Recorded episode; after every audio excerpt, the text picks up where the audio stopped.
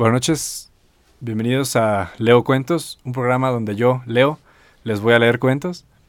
Este es un programa en el cual voy a intentar superar uno de los mayores miedos de todos los niños, que no son ni los fantasmas ni los payasos. Sin embargo, quizás pueda haber cuentos de fantasmas o de payasos, pero el mayor miedo que tienen todos los niños es a leer en público o a leer en voz alta. Y en este programa procuraré leerles alguna selección de cuentos ya sean de los que más me gustan a mí o de los que me vayan recomendando y que me vayan agradando. Este programa pues voy a intentar hacer, hacerle justicia a los cuentos que creo que son como los más importantes o los que la gente más podría disfrutar, leídos por mí. Es un programa hermano del que tiene mi amigo Chechu, en el cual mi amigo Chechu lee poesía en Poesía con Chechu. Así que si les agrada esto, pues también pueden ir a darle una revisada por allá yo soy fan o estoy adentrándome un poquito a eso de la, de la poesía y pues Chechu trae muy buen bagaje, así que está interesante cómo lo está haciendo ese programa.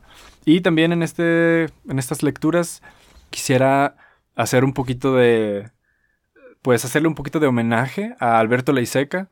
Es un argentino que leía cuentos, o lee cuentos, no sé.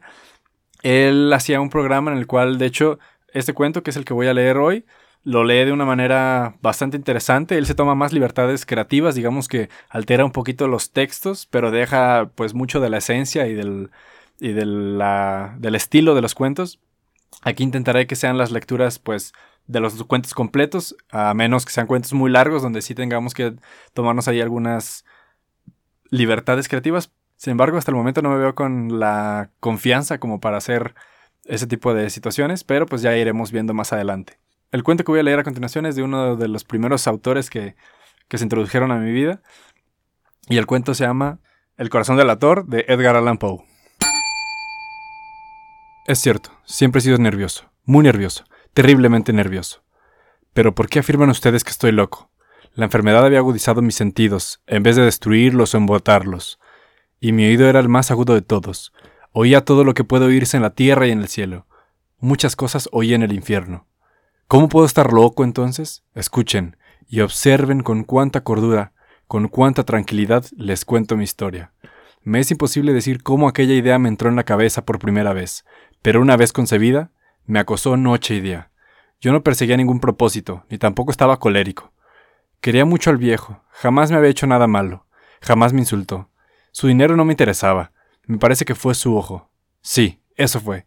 Tenía un ojo semejante al de un buitre, un ojo celeste y velado por una tela. Cada vez que lo clavaba en mí se me lava la sangre, y así, poco a poco, muy gradualmente, me fui decidiendo a matar al viejo y librarme de aquel ojo para siempre. Presten atención ahora. Ustedes me toman por loco, pero los locos no saben nada. En cambio, si hubieran podido ver con qué habilidad procedí, con qué cuidado, con qué previsión, con qué disimulo me puse a la obra, Jamás fui más amable con el viejo que la semana antes de matarlo. Todas las noches, hacia las doce, hacía yo girar el picaporte de su puerta y la abría. Oh, tan suavemente. Y entonces, cuando la apertura era lo bastante grande para pasar la cabeza, levantaba una linterna sorda, cerrada, completamente cerrada, de manera que no se viera ninguna luz, y tras ella pasaba la cabeza. Oh, ustedes se hubieran reído al ver cuán astutamente pasaba la cabeza. La movía lentamente, muy, muy lentamente, a fin de no perturbar el sueño del viejo. Me llevaba una hora entera introducir completamente la cabeza por la abertura de la puerta, hasta verlo tendido en su cama. ¿Eh? ¿Es que un loco hubiera sido tan prudente como yo? Y entonces, cuando tenía la cabeza completamente dentro del cuarto, abría la linterna cautelosamente. Sí, cautelosamente iba abriendo la linterna, pues crujían las bisagras. La iba abriendo lo suficiente para que un solo rayo de luz cayera sobre el ojo del buitre, y eso lo hice durante siete largas noches, cada noche a las doce. Pero siempre encontré el ojo cerrado, y por eso es que me era imposible cumplir mi obra, porque no era el viejo quien me irritaba, sino el mal de ojo. Y por la mañana, apenas iniciado el día, entraba sin miedo a la habitación y la hablaba sueltamente, llamándole por su nombre con voz cordial y preguntándole cómo había pasado la noche. Ya ven ustedes que tendría que haber sido un viejo muy astuto, para sospechar que todas las noches, justamente a las doce, iba yo a mirarle mientras dormía. Al llegar la octava noche, procedí con mayor cautela que de costumbre al abrir la puerta. El minutero de un reloj se mueve con más rapidez de lo que se movía mi mano. Jamás, antes de aquella noche, había sentido el alcance de mis facultades, de mi sagacia. Apenas lograba contener mi impresión de triunfo. Pensar que estaba ahí, abriendo poco a poco la puerta, y que él ni siquiera soñaba con mis secretas intenciones o pensamientos. Me reí entre dientes ante esta idea, y quizás me oyó, porque le sentí moverse repentinamente en la cama, como si se sobresaltara. Ustedes pensarían que me eché hacia atrás, pero no. Su cuarto estaba tan negro como la brea con la pesada oscuridad, ya que el viejo cerraba completamente las persianas por miedo a los ladrones. Yo sabía que le era imposible distinguir la abertura de la puerta, y seguía empujando suavemente, suavemente. Había ya pasado la cabeza y me disponía a abrir la linterna, cuando mi pulgar resbaló en el cierre metálico y el viejo se enderezó en el lecho gritando ¿Quién está ahí? Permanecí inmóvil, sin decir palabra. Durante una hora entera no moví un solo músculo, y en todo ese tiempo no oí que volviera a tenderse en la cama. Seguía sentado, escuchando. Tal como yo lo había hecho noche tras noche, mientras escuchaba en la pared los taladros cuyo sonido anuncian la muerte. Oí de pronto un leve quejido y supe que era el quejido que nace del terror.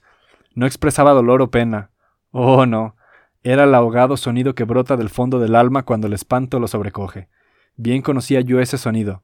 Muchas noches, justamente a las doce, cuando el mundo entero dormía, surgió de mi pecho, ahondando con su espantoso eco, los terrores que me enloquecían. Repito que lo conocía bien. Comprendí lo que estaba sintiendo el viejo y le tuve lástima, aunque me reía en el fondo de mi corazón. Comprendí que había estado despierto desde el primer leve ruido, cuando se movió en la cama. Había tratado de decirse que aquel ruido no era nada, pero sin conseguirlo. Pensaba, ah, no es más que el viento en la chimenea o un grillo que chirrió una sola vez. Sí, había tratado de darse ánimo con esas suposiciones, pero todo era en vano. Todo era en vano, porque la muerte se había aproximado a él, deslizándose furtiva y envolvía a su víctima, y la fúnebre influencia de aquella sombra imperceptible era la que le movía a sentir aunque no podía verla ni oírlas, a sentir la presencia de mi cabeza dentro de la habitación. Después de haber esperado largo tiempo, con toda paciencia, sin oír que volviera a acostarse, resolví abrir una pequeña, una pequeñísima ranura en la linterna. Así lo hice. No pueden imaginarse ustedes con qué cuidado, con qué inmenso cuidado, hasta que un fino rayo de luz, semejante al hilo de la araña, brotó de la ranura y cayó de lleno sobre el ojo del buitre. Estaba despierto, abierto de par en par, y yo empecé a enfurecerme mientras le miraba. Le vi con toda claridad, de un azul apagado y con aquella terrible tela que me helaba hasta el tuétano, pero no podía ver nada de la cara o del cuerpo del viejo, pues, como movido por un instinto, había orientado el haz de luz exactamente hacia el punto maldito. ¿No les he dicho ya que lo toman erradamente por locura? ¿No les he dicho ya que lo que toman erradamente por locura es solo una excesiva agudeza de mis sentidos? En aquel momento llegó a mis oídos un resonar apagado y presuroso, como el que podría hacer un reloj envuelto en algodón. Aquel sonido también me era familiar. Era el latir del corazón del viejo. Aumentó aún más mi furia, tal como el redoblar de un tambor estimula el coraje de un soldado. Pero incluso entonces me contuve y seguí callado. Apenas si respiraba. Sostenía la linterna de modo que no se moviera, tratando de mantener con toda firmeza posible el haz de luz sobre el ojo. Entretanto, el infernal latir del corazón iba en aumento. Se hacía cada vez más rápido, cada vez más fuerte, momento a momento. El espanto del viejo tenía que ser terrible, cada vez más fuerte, cada vez más fuerte. ¿Me siguen ustedes con atención? Les he dicho que soy nervioso. Sí, lo soy. Y ahora, a medianoche, en el terrible silencio de aquella antigua casa, un resonar tan extraño como aquel me llenó de un horror incontrolable. Sin embargo, me contuve todavía algunos minutos y permanecí inmóvil pero el latido crecía cada vez más fuerte, más fuerte. Me pareció que aquel corazón iba a estallar, y una nueva ansiedad se apoderó de mí. Algún vecino podía escuchar aquel sonido, la hora del viejo había sonado. Lanzando un alarido, abrí del todo la linterna y me precipité en la habitación. El viejo clamó una vez, nada más que una vez. Me bastó un segundo para arrojarle al suelo y echarle encima el pesado colchón. Sonreí alegremente al ver lo fácil que me había resultado todo pero durante varios minutos el corazón siguió latiendo como un sonido ahogado. Claro que no me preocupaba, pues nadie podía escucharlo a través de las paredes. Cesó por fin de latir. Sí, estaba muerto, completamente muerto. Apoyé la mano sobre el corazón y la mantuve así largo tiempo. No se sentía el menor latido. El viejo estaba bien muerto. Su ojo no volvería a molestarme. Si ustedes continúan tratándome por loco, dejarán de hacerlo cuando les describa las astutas precauciones que adopté para esconder el cadáver. La noche avanzaba mientras yo cumplía mi trabajo con rapidez, pero en silencio. Ante todo descuarticé el cadáver, le corté la cabeza, brazos y piernas. Levanté luego tres planchas del piso de la habitación y escondí los restos en el hueco. Volví a colocar los tablones con tanta habilidad que ningún ojo humano, ni siquiera el suyo, hubiera podido advertir la menor diferencia. No había nada que lavar, ninguna mancha, ningún rastro de sangre. Yo era demasiado precavido para eso. Una cuba había recogido todo. Cuando hube terminado mi tarea, eran las cuatro de la madrugada, pero seguía tan oscuro como a medianoche. En momentos en que se oían las campanas de la hora, golpearon a la puerta de la calle. Acudí a abrir con toda tranquilidad, pues ¿qué podía temer ahora? Hallé a tres caballeros, que se presentaron muy civilmente como oficiales de policía. Durante la noche, un vecino había escuchado un alarido por lo cual se sospechaba la posibilidad de algún atentado. Al recibir este informe en el puesto de policía, habían comisionado a los tres agentes para registrar el lugar. Sonreí, pues, ¿qué tenía que temer? Di la bienvenida a los oficiales y les expliqué que yo había lanzado aquel grito durante una pesadilla. Les hice saber que el viejo se había ausentado a la campaña. Llevé a los visitantes a recorrer la casa y los invité a que revisaran, a que revisaran bien. Finalmente acabé conduciéndolos a la habitación del muerto, les mostré sus caudales intactos y como cada cosa se hallaba en su lugar. En el entusiasmo de mis confidencias, traje sillas a la habitación y pedí a los tres caballeros que descansaran allí de su fatiga, mientras yo mismo, con la audacia de mi perfecto triunfo, colocaba mi silla en el exacto punto debajo al cual reposaba el cadáver de mi víctima. Los oficiales se sentían satisfechos. Mis modales los habían convencido. Por mi parte, me hallaba perfectamente cómodo. Sentáronse y hablaron de cosas comunes mientras yo les contestaba con animación. Mas, al cabo de un rato, empecé a notar que me ponía pálido, y deseé que se marcharan. Me dolía la cabeza y creía haber percibido un zumbido en los oídos. Pero los policías continuaban sentados y charlando. El zumbido se hizo más intenso, seguía resonando y cada vez era más intenso. Hablé en voz alta para liberarme de esta sensación, pero continuaba lo mismo, y se iba haciendo cada vez más clara, hasta que al fin me di cuenta de que aquel sonido no se producía dentro de mis oídos.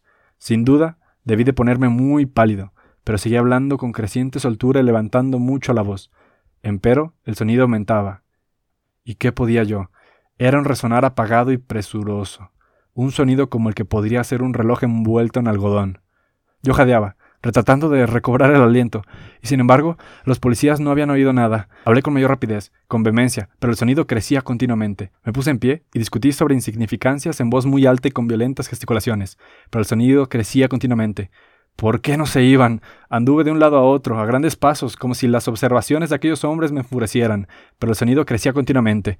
Oh Dios, ¿qué podía hacer yo? Lancé espumajos de rabia, maldije, juré, balanceando la silla sobre la cual me estaba sentando, raspé con ella las tablas del piso, pero el sonido sobrepujaba a todos los otros y crecía sin cesar, más alto, más alto, más alto. Y entre tanto los hombres seguían charlando plácidamente y sonriendo. ¿Era posible que no oyeran? Santo Dios, no, no, creo que oían y que sospechaban, sabían, y se estaban burlando de mi horror. Sí, así lo pensé y así lo pienso hoy, pero cualquier cosa era preferible a aquella agonía, cualquier cosa sería más tolerable que aquel escarnio. No podía soportar más tiempo sus sonrisas hipócritas. Sentí que tenía que gritar o morir. Y entonces, otra vez, escuchen, más fuerte, más fuerte, más fuerte, más fuerte. Basta ya de fingir, malvados, aullé. Confieso que la maté. Levanten esos tablones. Ahí, ahí, donde está latiendo su horrible corazón. Bueno, este, con un poquito de trastabilleos, teniendo que haber leído como dos veces el pinche cuento. Y pues, eh, dejen recomendaciones de cuentos que estén chidos. Eh, tengo planeado pues leer algunos de Alfonso Reyes, unos de Borges. En realidad no he leído muchos cuentos, incluso puede que lea alguno de Andy Weir, que me gusta bastante. igual, si les gusta, pues compártanlo. Si de menos si sí hizo que se emocionaran, aunque sea un poquito, pues ahí me lo comentan y ya. Eh, pues buenas noches y gracias.